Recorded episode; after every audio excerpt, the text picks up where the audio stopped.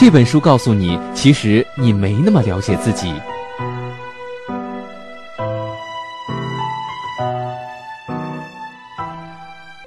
先问你一个问题啊，你是不是觉得自己应该是一个讲道理、爱思考、待人平等又乐于助人的人呢？会不会觉得自己的想法和行为总是有理有据，而且每一个决定都是经过充分思考的呢？当你进行自我评价的时候，起码会觉得，哎，我应该是一个头脑清醒、理智成熟的吧？不过在这儿，我可要告诉您，其实啊，我们根本没有自己想象的那么好。不信，那就来听听我今天给你带来的这本书，叫做《你没那么聪明》。小心哦，这本书有可能会颠覆你对自身的认知哦。搞不好啊，你原来心目中的自我形象一直都是你在自欺欺人呢。好吧，听起来像是我要给你泼一盆冷水。但是啊，咱们有的时候听听负面的意见总是会有好处的。那么接下来呢，就让我用真实的事件和科学的试验告诉你。人其实是非常固执己见的动物，我们会在不知不觉当中屏蔽自己不同意的观点，强调跟自己一致的观点，还会自以为很开明。那你现在是不是已经满脑子问号了呢？那就千万别走开，相信啊，听完这本书，你至少会明白下面几个问题：第一，为什么说身边的人可能都觉得他们比你更受欢迎呢？第二，为什么汽车坏在乡间小路上比在拥挤的城市街道上更好呢？第三，为什么说你不应该对权威盲目服从呢？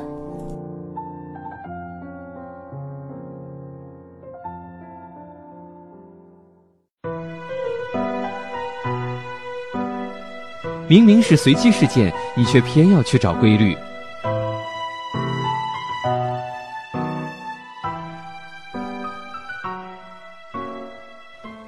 亚里士多德曾经说过：“人是理性的动物。”但是，我们真的能够做到用客观的眼光来看待世界吗？那你可真是想太多了。人们最喜欢做的一件事儿啊，就是找规律。就算是那些随机的事件和机缘巧合，哎，咱们总是能给它找出点规律来。那这毛病是从哪儿来的呢？对于我们的祖先来说，找规律的能力关系到生死存亡。我们都知道，那个时候的人啊，都是靠狩猎采集为生。如果能够发现自然规律，哎，那就知道哪儿能发现食物，哪儿能打到猎物。那么一年当中，什么时候能够摘到果子，什么时候又需要找洞穴避寒，那就可以想象了。我们对于靠天吃饭的远古人类来说啊，找规律是多么重要的一件事儿。那么结果呢？找规律这个习惯就这样深深地刻在了我们的本能当中，它呢就像一个默认功能一样，怎么关都关不掉了。那么以至于面对纯粹的随机事件，我们也总能脑补出各种各样的规律。咱们来举个例子啊，你有没有觉得说自己总是能够见到某个数字？比如说早上出门是八点零八分，今天打车呢花了八块钱。坐电梯的时候，这八楼刚好上来一位美女，这连给你送快递的小哥电话尾号都是八，咱们和八这么有缘分，难道这是要发大财了吗？或者你有没有发现自己跟某个人特别的有缘呢？哎，我今天穿了一件白衬衫牛仔裤，怎么他也穿了呀？哎，原来他也喜欢吃小龙虾。哇，他竟然也讨厌下雨啊！天哪，我们俩这么有缘，这一定是命中注定啊！大家听着，这是不是都觉得很多都是巧合呀？的确，当事人呢总是会先入为主，只看到想看到的东西，还要从里面总结出点道理。还有呢，我们不仅会从随机事件中脑补出规律，甚至啊还自以为能够控制随机事件。比如说啊，有研究就发现，咱们在掷骰子的时候，一个人的意念越强烈，他就越相信自己能够预测到下一轮的结果。还有呢我们多少都会有祈祷的这样的习惯比如说拜佛拜关公拜土地神。再想想你每次抽奖之前咱们想的是什么事儿？一定是心里默念哎呀我要中奖我要中奖。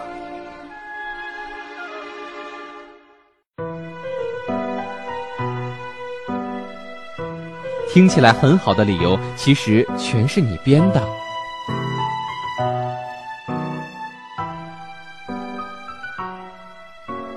你最喜欢的一首歌或者是一部电影是什么呢？想好了没？那我再问问你啊，你为什么这么喜欢它呢？估计大多数人不会说没有原因啊，我就是喜欢。那你最后肯定能够想出一个很好的解释，对吧？甚至呢，这个背后还有可能有一个动人的故事。问题是，这个解释是真的吗？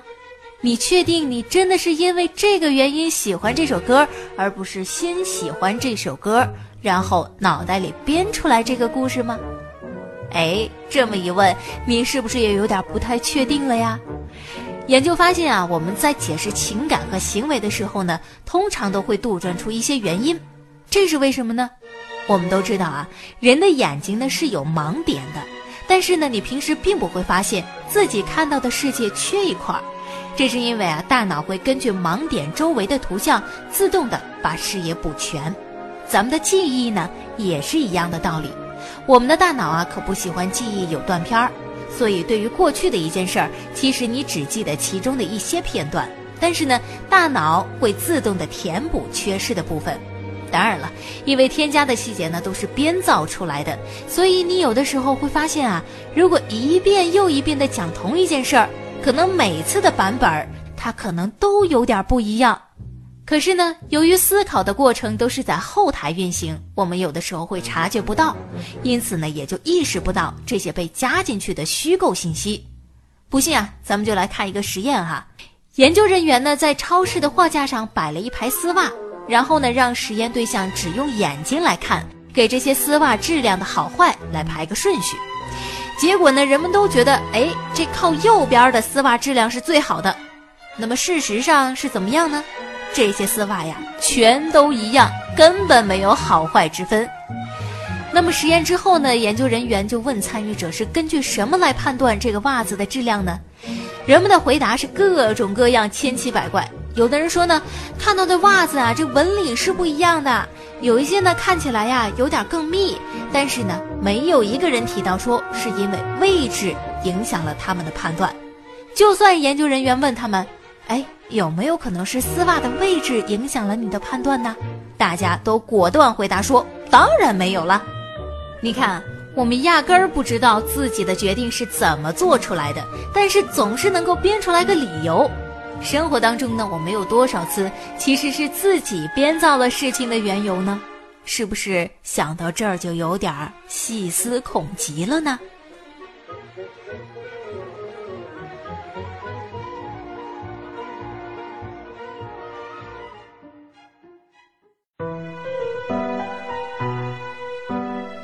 只要你认为是对的，就能找出一堆理由。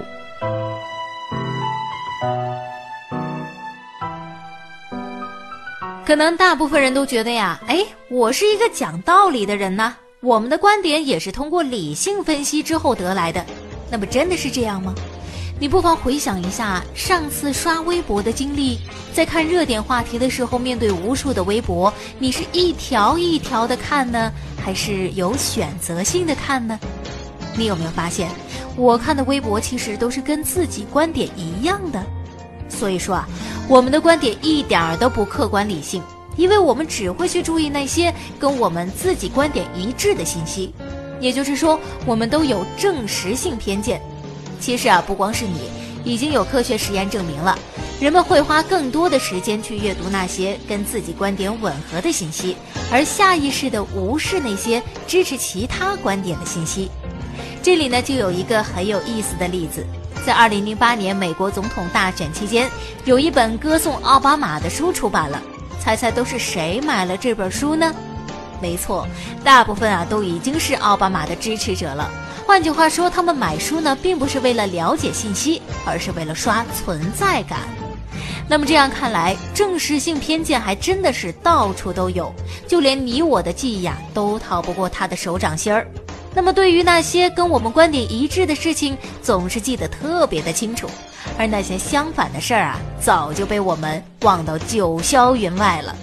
这也就是为什么两个人为了一件事情吵架，在跟别人从头到尾讲事情经过的时候，可能是完全不同的版本。所以就是公说公有理，婆说婆有理了。心理学家做过这样一个实验，他们给实验对象讲了个故事，女主人公呢叫玛丽。在这个故事里啊，玛丽表现的既内向又外向。那么几天之后，心理学家把实验对象分为两组，然后问第一组，觉得玛丽适不适合当图书管理员呢？问第二组，觉得玛丽适不适合当一个房产中介呢？结果呢，第一组的人记得玛丽内向的一面，就说她呢一定能够做好图书管理员，而第二组人呢想起来玛丽是外向的。所以呢，也打包票说她能成为一个出色的房产中介。哎，明明听的是同一个故事，为什么两组会得出截然相反的结论呢？那原因就是证实性偏见作了怪。更神奇的是啊，在下了定论之后，两组人都坚守各自的观点，认为玛丽不适合做另外一份工作。哎，听到这儿，大家是不是也跟我一样想到了星座呢？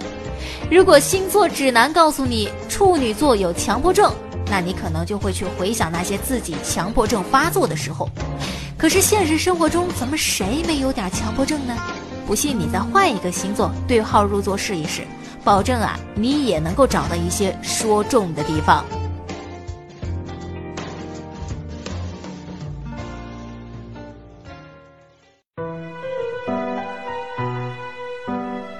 为了保住自尊，你会不择手段。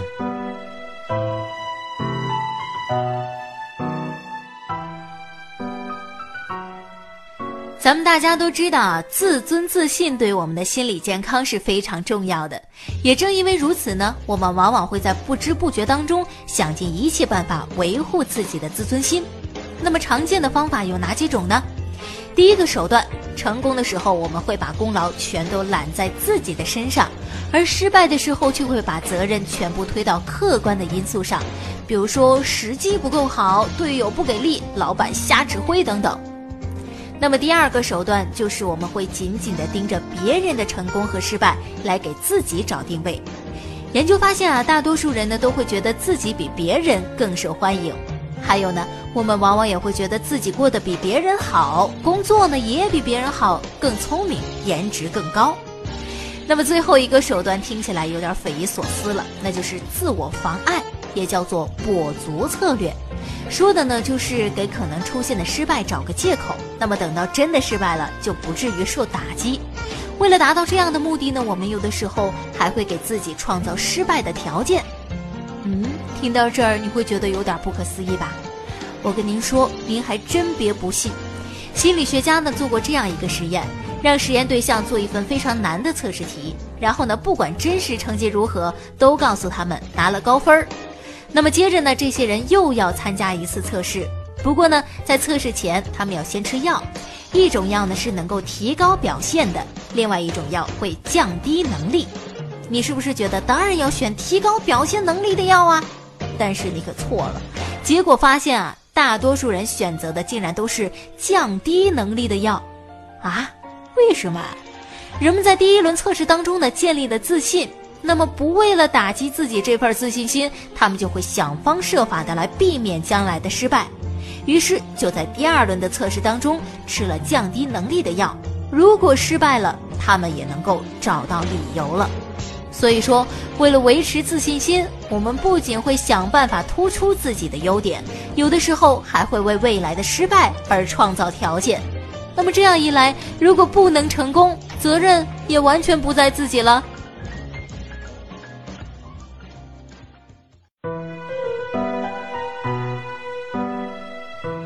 潜意识的力量很强大，你却全然不觉。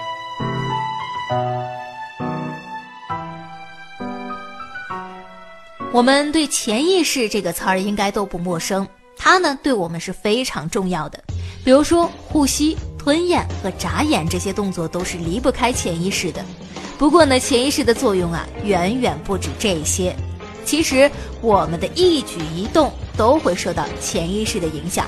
它呢会从我们的周围环境当中获取信息，决定我们的思想和行为方式。真的有那么强大吗？咱们来看一个实验啊。心理学家呢先让实验对象回想一件自己有过过错的事儿，并且呢描述这件事情带来的感受。然后他们被分成了两组，其中一组洗了手。接着呢，心理学家就问他们愿不愿意义务地参加一个研究生的实验呢？结果，没有洗手的那一组，百分之七十四的人表示愿意帮忙，而洗了手的那一组，只有百分之四十一的人伸出了援手。怎么洗个手就有这么大的影响呢？心理学家认为。那些洗手的人呢，潜意识里觉得自己已经洗净了负罪感，也就是说，他们把洗手跟纯洁联系在了一起，所以不觉得需要用无偿帮助来帮别人赎罪，这就是潜意识的巨大影响力。那么生活当中其实呢，也处处都有利用潜意识的例子，比如说咱们食品广告啊，总是五颜六色的，那这呢，就是因为色彩会刺激我们的食欲。再比如，高档服装店的装修都是非常的精美，哎，这大沙发那么一摆，售货员齐刷刷的那么一鞠躬，就会觉得在潜意识当中呢，给顾客一种我有钱我任性的感觉，他们也就不知不觉的掏腰包买买买了。当然，知道潜意识的巨大影响之后呢，我们自己也可以适当的给自己一些积极的心理暗示。比如说，我们今天就不妨把办公桌收拾干净，给自己一种我的生活很有条理，我能够掌控好一切的感觉，这会让你的工作效率大大提高的。另外呢，跟人说话的时候啊，也要挺直腰杆儿，面带微笑，你可能就会发现，即使说话内容没有变，但是对方也会觉得你是一个友善正直的人。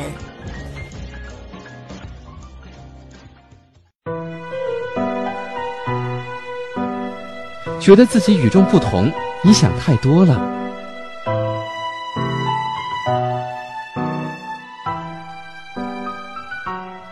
虽然说大部分人都是普通人，既不会成为商业领袖，也不是科学奇才，不过每个人呢，都总有一些能够拿得出手的技能。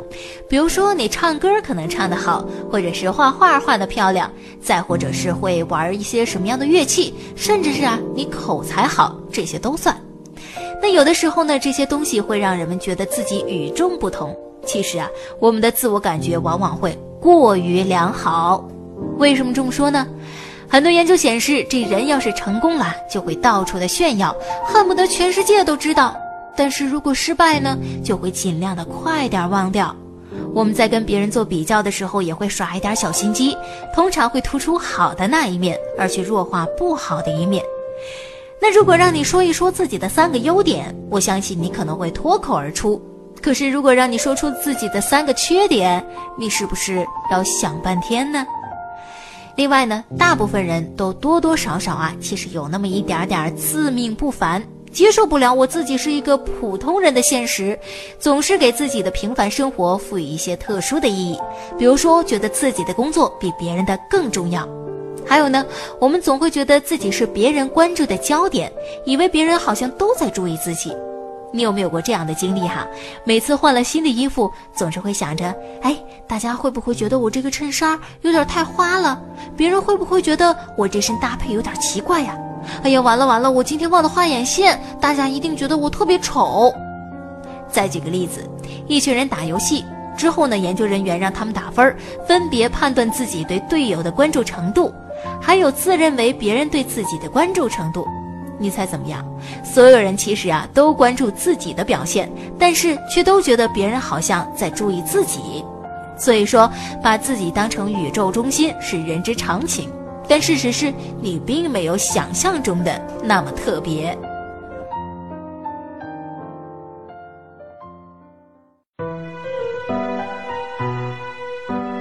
平等对待和帮助身边的人，其实你做不到。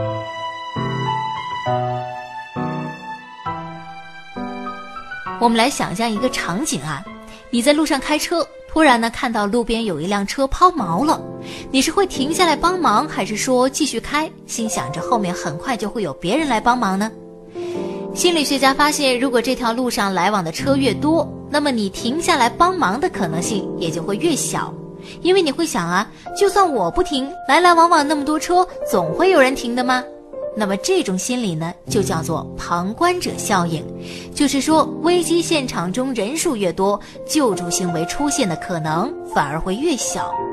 可是旁观者效应有的时候会带来非常悲剧的后果。不知道大家还记不记得几年前小月月的事件？一个两岁的小姑娘在马路上被车碾压，十八名路人经过，竟然没有一个人伸出援手相助。虽然最后一名拾荒的阿姨把她救了下来，但是她最终因为伤势太重而离世了。无独有偶，在美国呢也发生过一起类似的悲剧，在一九六四年。年轻的姑娘基蒂·吉诺维斯在家楼下受到持刀男人的袭击，整个袭击过程持续了三十多分钟。期间呢，有三十八个邻居听到了他的呼救，甚至有人走到了窗前看了很长时间，但是都没有一个人出去帮忙或者是报警。那么这起事件引起了心理学家对于旁观者效应的兴趣。后续的研究发现，受害者周围的目击者越多，他们出手相救的几率也就会越低。也就是说，如果汽车要是抛锚在半天没有一个人的乡间小路上，反而要比在熙熙攘攘的大城市里更加的容易受到帮助。我们不仅啊没有想象中的那么乐于助人，还往往喜欢对别人品头论足。研究发现呢，人们倾向于以貌取人，对别人的第一印象一般都建立在偏见和刻板印象上，而且还特别喜欢妄下结论。比如说，咱们在超市里啊，看见一个孩子大哭大闹，他的父母却若无其事的继续买东西，大多数人肯定立马在心里骂：这家长怎么这么懒啊，这么不负责任，这孩子这么哭也不管。但是你有没有考虑过，人家有可能啊，这天家长特别的累，已经因为各种各样的事儿身心俱疲了，只是一时疏忽没有管教孩子，又或者是孩子今天特别的爱闹，一直在发脾气呢？所以说，在下结论之前，咱们要多了解清楚，不管三七二十一就对别人品头论足，只会显得自己很无知。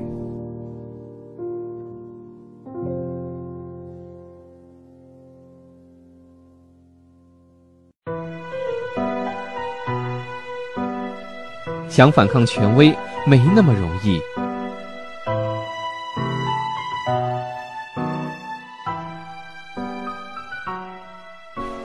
你是不是觉得自己是一个意志坚定、独立自主、不屈从于权威的人呢？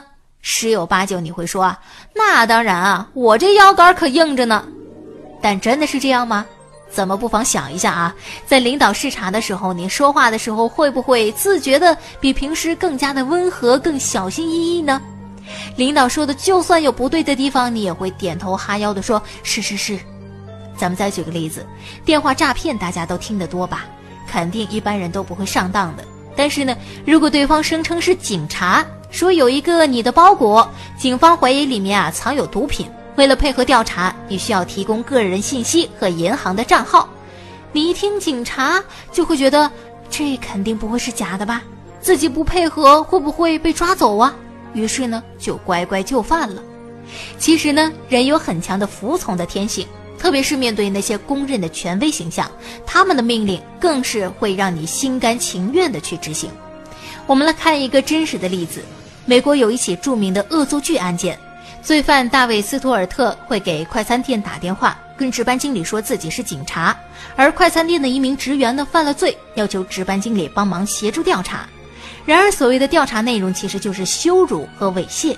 他呢会让接电话的人脱掉被告的衣服，描述甚至是触摸对方的身体。面对这些古怪变态的要求啊，竟然没有人怀疑过斯图尔特的身份，大部分人都是乖乖的听从了。有这么傻的人吗？我跟您说，还真的有。实际上，我们大多数人很容易就能够变成权威的工具。就拿著名的米尔格拉姆服从实验来说，实验对象被要求扮演老师。他呢会听到隔壁房间中的学生的回答，如果学生答错了，他需要按下按钮，用电击来惩罚学生，而且电击的强度会逐渐的增大。不过呢，这些学生啊其实都是演员，电击也不是真的。但是实验的对象并不知道，只知道学生有心脏病。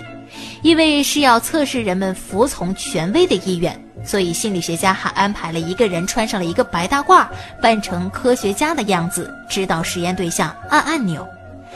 随着实验的进行，学生答错的问题越来越多，电击强度也会越来越大，他们会大声的尖叫，浑身的颤抖，不少人呢都会看不下去，想要终止实验。但是在这个时候，如果科学家叫他们继续实验，大多数人都会选择服从，甚至有百分之六十五以上的人会选择继续提高强度，即使他们知道这样会把学生电死。这个有关人性的实验，是不是结果让人觉得有点毛骨悚然呢？面对权威，咱们连杀人的事儿都做得出来，又能在多大程度上坚持自我良知呢？好了，说了这么多，总之呢，我们很多时候啊都会自欺欺人，人呢也并没有自己想象的那么头脑清醒、理性开明、意志坚定。不过啊，这背后的心理模式却都很有意思，值得咱们去好好的研究一下。虽然我们刚才说了很多暴露人性不好的一面，但是呢，这也有助于我们更好的去反思自己、了解自己、完善自己。好了，今天这本你没那么聪明就跟大家分享到这儿，我是悠悠，我们下次再见啦。